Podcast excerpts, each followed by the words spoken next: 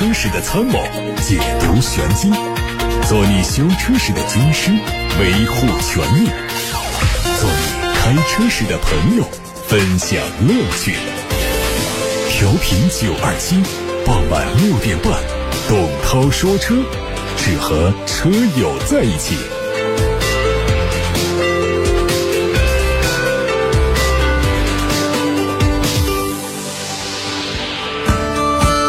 各位好，我是董涛，欢迎在下班路上听董涛说车。关注一下今天的汽车资讯。为了加速电动化转型，有车企选择破釜沉舟。沃尔沃汽车日前发布公告说，为了在二零三零年实现电动化，将会和吉利控股的合资公司剥离相关股份，来到吉利控股，从而完全退出参与内燃机的开发和制造。这就让沃尔沃成为了全球第一家完全退出内燃机开发和制造的汽车制造商。目前剥离交易的细则还没有发布，但是剥离收益将会用于开发高性能纯电动系统。如果能够获得监管批准，这项交易估计会在今年年底之前就完成。沃尔沃此举可能是为了全电动化战略，也有可能是为了服从吉利和雷诺的交易大局。对于沃尔沃来说，无论是主动还是被动，舍己还是为人，最终还是向电动化迈进了一步。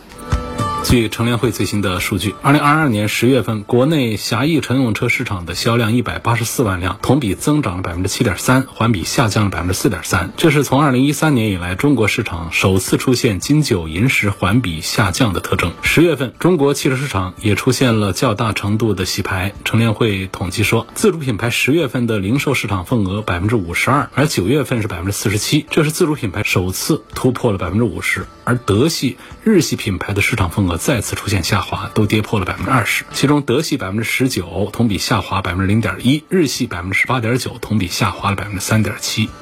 广汽菲克的破产已经进入到倒计时的状态，但是要收拾这一地鸡毛，斯特兰蒂斯和广汽集团还有不少时间。有媒体爆料说，二十六家广汽菲克的经销商向广州市和长沙市人民政府信访局联合发函进行维权，提出全额兑付保证金和返利，解决问题前抵制破产清算的诉求。维权经销商们透露说，广汽菲克早就已经通过股权架构进行风险隔离、资金外撤，即使通过诉讼解决，也没有办法拿回欠款。只有作为股东的广汽集团股份有限公司和外资公司共同出资，才能兑付欠款。但双方股东对此都表示无能为力。在维权函中，经销商们提出了自己的诉求，坚决抵制广汽菲克在未解决经销商和客户问题之前破产清算。经销商缴纳给车厂的保证金应得返利，应该全额现金兑付。因厂商手续问题，客户无法在规定时间内完成上牌所造成的损失，比如库存积压车辆，厂商理应进行原价回购，弥补因厂商过失给经销商造成的经营损失。针对经销商提出的上述问题，有媒体向广汽菲克厂家做了求证，但是得不到回复。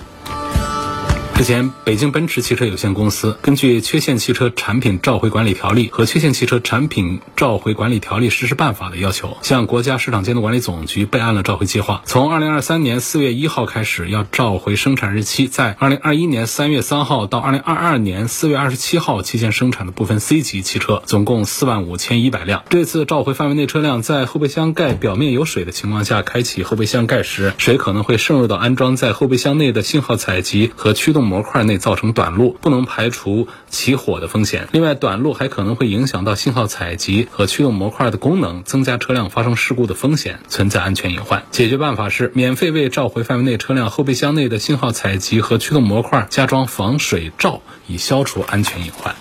在沃尔沃宣布退出参与内燃机开发和制造的第二天，品牌全新纯电动旗舰 SUV EX90 正式发布了，预计是明年底开始预定，二零二四年会上市。这个车是基于全新的原生纯电平台打造，外观延续了 x C90 的风格，封闭式的前脸嵌入了品牌的大 logo，大家可能需要一点时间来适应这个变化。激光雷达被放在车顶，另外还配了十六个超声波传感器、八个摄像头和五个雷达。吉利控股集团旗下的雷达品牌第一款纯电动皮卡 RD 六正式上市，四款配置的价格区间是十七万八千八到二十六万八千八。它基于 S U A 浩瀚架构，车头整体风格更像一款城市 SUV。长安乘用车旗下的第一款皮卡揽拓者也开启了预售，蓝鲸版的预售价格九万九千九到十五万三千九，柴油版十万六千九到十三万八千九。和此前的长安凯程 F 七零不同，这是长安的第一款悬挂长安微标的皮卡。这个车的外观整体造造型硬朗，六边形的格栅是立体粗边框的设计，中网是横向点阵的设计，格栅上方的贯穿式灯组看起来很时尚。内饰采用了类似于 CS 系列的布局，乘用化的属性非常明显。我们从相关渠道获得一个消息，说奇瑞的新能源无界 Pro 把之前的众筹价进行了上调，调整之后的预售价格区间是八万九千九到十一万二千九。这个车是奇瑞新能源 iCar 生态下的一款微型电动车，前封闭格栅融进了波纹装饰条，车尾整体风格和车头相呼应。车内是四座的布局，有十二点九英寸的中控屏，它的最大续航里程是四百零八公里。最后是丰田的消息，早前丰田发布了 GR 八六在国内的价格那，GR 八六十周年限量版也进入到中国市场来，限量只卖八十六台。十周年限量版车型的外观设计和普通版一样，不过它采用了特殊的橙色油漆，内饰针对部分细节做了特殊处理，在副驾驶前侧车门门槛处以及挡风玻璃的下方加进了十周年限量版的标志。动力同样是用二点四升的自然吸气，配六速手动挡或者是六速的自动变速器。好，今天我们首先要看到的是来自董涛说车微信公众号的留言，因为网友说。我的车呢是车龄超过十五年的老车，正在执行一年两审。根据公安部市场监督管理局、生态环境部、交通部二零二二年九月十五号关于车辆检验周期的规定，从十月一号起执行新规。我四月份已经检了车，但是二零二二年十一月一号以来呢，我收到交管幺二幺二三系统自动发送的提示，仍然让我检车。这说什么意思呢？就是他这个车啊是新疆乌鲁木齐的啊，说把这个系统提示情况咨询了乌鲁木齐的交警支队长信。箱得到答复是还是让检车，这种情况怎么办？我觉得还是要按照这个幺二幺二三系统给你的提示来检车，因为这个最终呢，就是我们对政策的理解是一方面，而幺二幺二三这样的官办系统，他们给出的这种信息提示是执行层面的、实施细则方面的，是更具有操作性和原则性的，所以我觉得应该是遵从交警部门发送的短信提示，这是我的意见啊。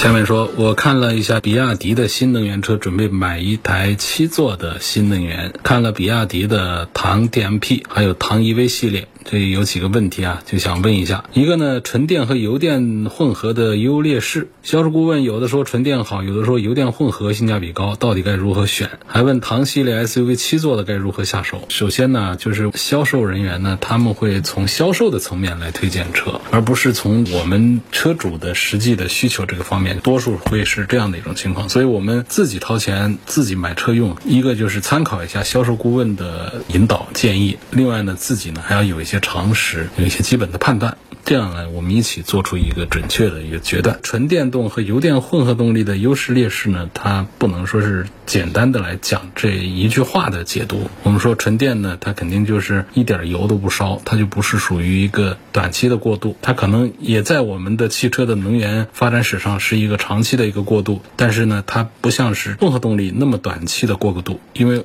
混合动力后面是纯电动，这纯电动的后面的话呢，应该就是其他的新能源，比方说像氢能源的，它其实也属于电动车的一种，但是它不属于是像我们用火力、风力这种发电电能，它是通过加氢氢气通过反应，然后产生电能来带动我们的车辆跑动的，可能是大家认为将来应该在能源发展的方向上，在动力电池上应该是那样子的一个方向，就是现阶段的电池本身它就是一个过渡，但是它是一个长期的过渡，所以从这个角度讲呢，就是纯电动呢，它。应该是更领先于油电混合对于这个趋势方面的一个判断一些。纯电动呢，它的噪音更低，往往驾驶的感受呢更好，就是提速特别快。因为电动机转速就比内燃机的转速要高得多，于是它的提速啊，它就会特别快，低速的扭力会特别的大。但电动车往往呢，它跑极高速的时候，第一个它费电。来克服风阻系数的时候，它很费电。第二个呢，就是它跑后面的高速的时候呢，它的后劲儿呢，它是不如大马力的内燃机车的。那么这个油电混合动力呢，它有一些什么样的优势呢？首先，你不用太担心这个充电的问题，它是有油有电，所以它的综合续航的水平是要长一些的。另外呢，就是油电混合呢，就是在我们的接受心态上也更加符合一些。就是现在还是好多人不能接受车里面没有一个发动机，我这里面既有发动机又有电动机，这就会让很多。多摇摆不定的人呢，有了一个中性的选择。我觉得主要是这样的几个点上来。那么它的这个缺点上呢，就是油电混合的这个车子呢，它仍然是需要对机器进行保养，然后呢，它本身就是一个过渡化的产品，车上的零部件更多，所以整车的故障率它就会更多。你像我们的纯电动车，整车的部件都相比燃油车会少不少。那么这个油电混合动力的车，只是在一个燃油车的基础上再加了更多的电动的一些零部件加进去的。这样的话呢，就算是它的一个缺点吧。所以总体上讲呢，其实应该分不同的车型来讲。就有的车呢，它的纯电动做得好；有的车是油电混动的做得好。所以我们不能一概而论的来评价哪一个做得好。比亚迪家的产品呢，不管是纯电还是油电混动，在业内啊都是做得比较好的。因为比亚迪家的产业比较健全，从电池啊到电控到周边配件，很多方面都是自家可以造。然后他们家呢是车企里面第一个把纯内燃机停下来不做的，然后呢是专心的来做纯电动车和混合动力的车。所以他们家的产品，尤其是像唐这样大一点的 SUV，它在这个车上使用的自己的一些好的技术，用的是比较多的。所以我是赞成的。这个朋友呢，你就在七座新能源车的话，看比亚迪的话，你就在这唐这里面来挑一个就可以了。至于说是买它的纯电还是买这个混合动力的话，我刚才也讲了，各有优劣，都可以。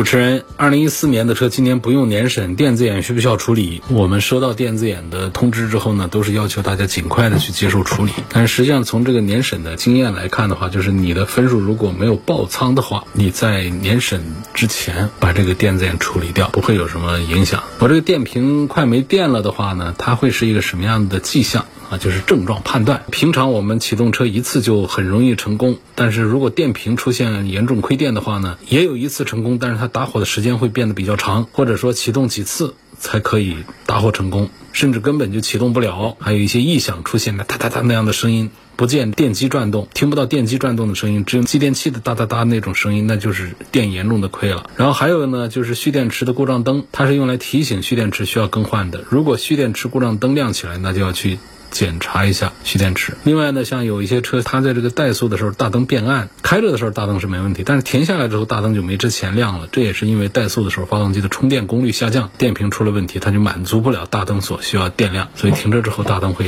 比在路上跑的时候更暗一些。当然，我觉得还有第四种情况，这是根据我个人的经验来的，就是这个电瓶的坏掉呢，它没有任何的征兆，就是突然有一天，你昨天还开的好好的，今天去根本没有办法启动汽车了，整个车哪儿都没坏。重新打个火，车子就可以打着。然后呢，再走呢，电瓶也可以把电充进去。停车之后再启动呢，也可以打着。但这种情况下，就其实是提醒我们，这电瓶可能出了问题了。就是你这一次没有什么急事儿，可能通过打火线就把没电的车把它给弄响了，走了。然后还可以继续用车，用个几天甚至几个星期都没什么问题。但是如果哪一天你正很着急的要去开个重要的会，要去见一个重要的人，要参加一个重要的一个活动，有时间概念，什么时候要到？结果你这车抛窝了、抛锚了、没电了，这时候就特别的焦虑着急。所以当我们刚才说的这三种情况加上我说的，如果我们碰到一种突然没电的这种情况的时候，又没有其他原因导致的时候，我们首先往电瓶不行了上面怀疑，然后我们算一下账，我这电瓶到底是。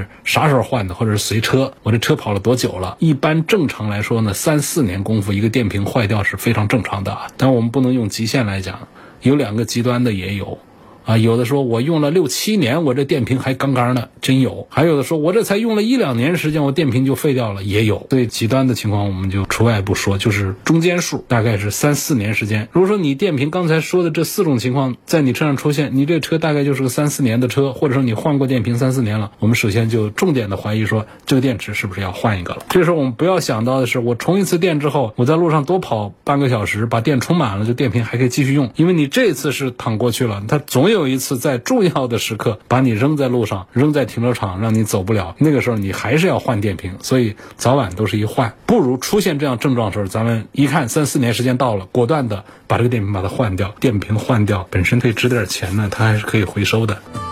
有个网友问说：“我看到有的车上贴着全是四驱，请勿拖车，这到底是噱头还是有道理的？有道理的。它这种四驱的状态下，就是所有的前后轴啊，它都是联动锁着的。这个车轮子如果转动的话呢，它不像我们其他的车那样，它是一个空的。然而我们的后驱车，你让前轮在地上怎么走，它都没问题，它是没有锁住的。作为一个前驱车，把前面车头拎起来的话，它后轮在地上都是没问题。但是它这个四驱车呢，它都锁到一块儿在，所以这种情况下拖四驱车的话呢，还是得四个车轮子都装上小滑板，或者说直接把车子都运到平板上去，才能够做移动拖动。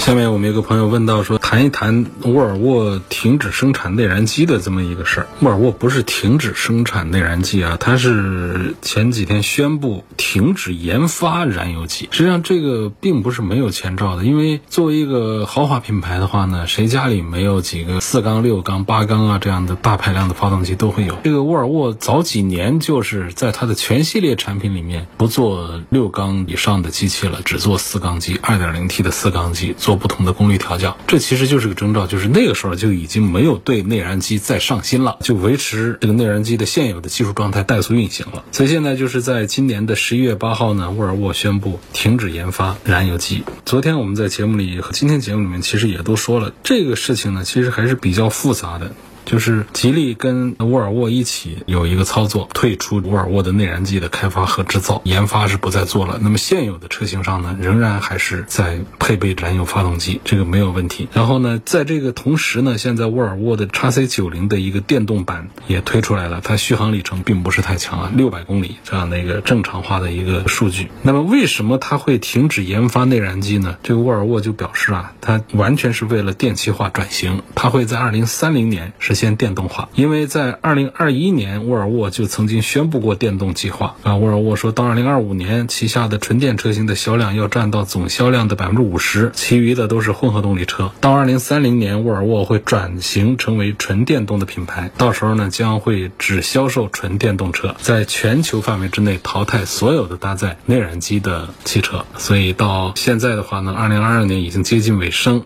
那沃尔沃的新能源车的销量呢，并不是太高。所以这个沃尔沃也是着急放出大招来，宣布不再进一步的研发燃油发动机了。从数据上来看呢，沃尔沃十月份的全球数据呢还是一个增长态势，同比增长了百分之七。然后纯电动车的占比是比较小啊，百分之十五的一个水平。然后在二零二二年的前十个月来看的话，沃尔沃的全球销量同比将近下滑了百分之二十。那么它的纯电动的销量呢，从前十个月来看的话，数据要更差一些，只有百分之八。所以在这种情况下呢，沃尔沃呢也肯定是要在电气化的转型上，希望能够扳回一局，能够迅速的迎头赶上。有个朋友叫。瑞龙盛世，他留言说电池坏掉啊是没有一点征兆的，我的车有两次就是突然坏的，现在搞得我现在电池用两年就有电池焦虑。你是换这个正品的大牌的电池的话呢，两年的焦虑啊也确实是没有必要。我觉得还是可以按照这个四年左右的这个时间来估算，看这个换电池吧。看看董涛说车微信公众号后台的问题，有个朋友说我刚刚买了油路三效，期待效果。油路三效交通广播定制出品的。车品对于中度、轻度的积碳的清理效果是有口皆碑，几乎是没有什么反馈不良的或者没效果的这种情况的，放心买，闭眼买。尤其是到了双十一，今天还剩几个小时就关闭优惠窗口，关闭之后什么价格？一百九十二块七一瓶。双十一干的是什么呢？三瓶东西，有一瓶油路三效，还有一瓶三元净，还有一瓶空气盾，三样东西只卖一百九十二块七，还有其他的很多套餐，大家可以上去看看一看啊。九二七汽车商城，楚天交通广播官方办的一个电商平台，搜索阿拉伯数字九二七，后面加汉字汽车商城，九二七汽车商城。评价一下世博拓界和途胜 L，现在都换了八 AT，这车怎么选？是选 1.5T 还是选 2.0T 的？车子都做的比较大，1.5T 其实它的功率调的也都挺高，但是呢，还是 2.0T 的相对讲呢，动力储备要更加充沛，甚至于排量大一点呢，它不一定比小排量的费油，因为我们的油门可以怎样啊，踩的浅一点。那实际上这个油耗水平呢，也不见得比那个1.5的就会高出多少。不要听着这个 2.0T 的跟这个 1.5T 的放一块儿，觉得那是一个油老虎，那 2.0T 的就不能去买它了。而像这个途胜上呢，主打的就是它的200匹的 1.5T，这个数据其实是挺吓人的。我们在其他的产品上，像这个 1.5T 的，实际上能够有一百八十匹的，就已经是很亮眼的一个水平，大家都会觉得它是一个高性能的一个小排量涡轮增压发动机了。那么现在起亚他们这边做的这个 1.5T 做的，那确实是非常的强大，能够做到200匹的马力。但是你像在起亚的这个新车世博托界上呢，它的 1.5T 和 2.0T 上，你会看到就是 2.0T 的230多匹马力，1.5T 的是200匹马力。所以在这样一个产品上的话呢，我就觉得如果说让这个车子开的比较爽快一些的话，马力是一个让它的极速跑得更高的一个参数。那么我们平时常用的中低速的提速的轻快和推背感和舒服，这个实际上来自于什么呢？来自于这个发动机的扭力表现，就是它的最大的扭矩转速区间是多少，以及它最大的扭矩的数据是多少。那这种小排量的车子，它可以把功率调得很高，但是它很难把扭力调得很好。它的扭力多少呢？两百五十三，而且它最大扭力到达的这个转速区间也不大好，比较靠后，就是转速比较高的时候才会出现这样的一个扭矩。但是你看啊，只万把块钱的差距之后，你要是上二点零 T 的版本呢？它的扭矩是大一百牛米，还有一点最关键，它的最大扭矩的转速一下子可以降低六百转，就是一点五 T 的最大扭矩要到两千二百转的时候才会有，然后两点零 T 的呢，它在一千五百转的时候就已经可以达到三百五十匹的最大的扭力了，所以就会明显的感觉到这个二点零 T 的中低速的提速要更加的。轻快一些，这就是我刚才讲的。不要担心 2.0T 的比 1.5T 的排量大了那么多，那是不是就油耗要高很多？它的动力会快很多。这样我们如果悠着点、慢点开的话，它不一定比这个 1.5T 的费油。这是我赞成这个 2.0T 的原因。好，今天就说到这儿，感谢各位收听和参与每天晚上六点半到七点半直播的董涛说车。错过收听的，欢迎通过董涛说车的抖音号、视频号、微信公众号、微博、蜻蜓、喜马拉雅、九头鸟车架号、易车号、微信小程序梧桐车话等平台收听往期节目的重播音频。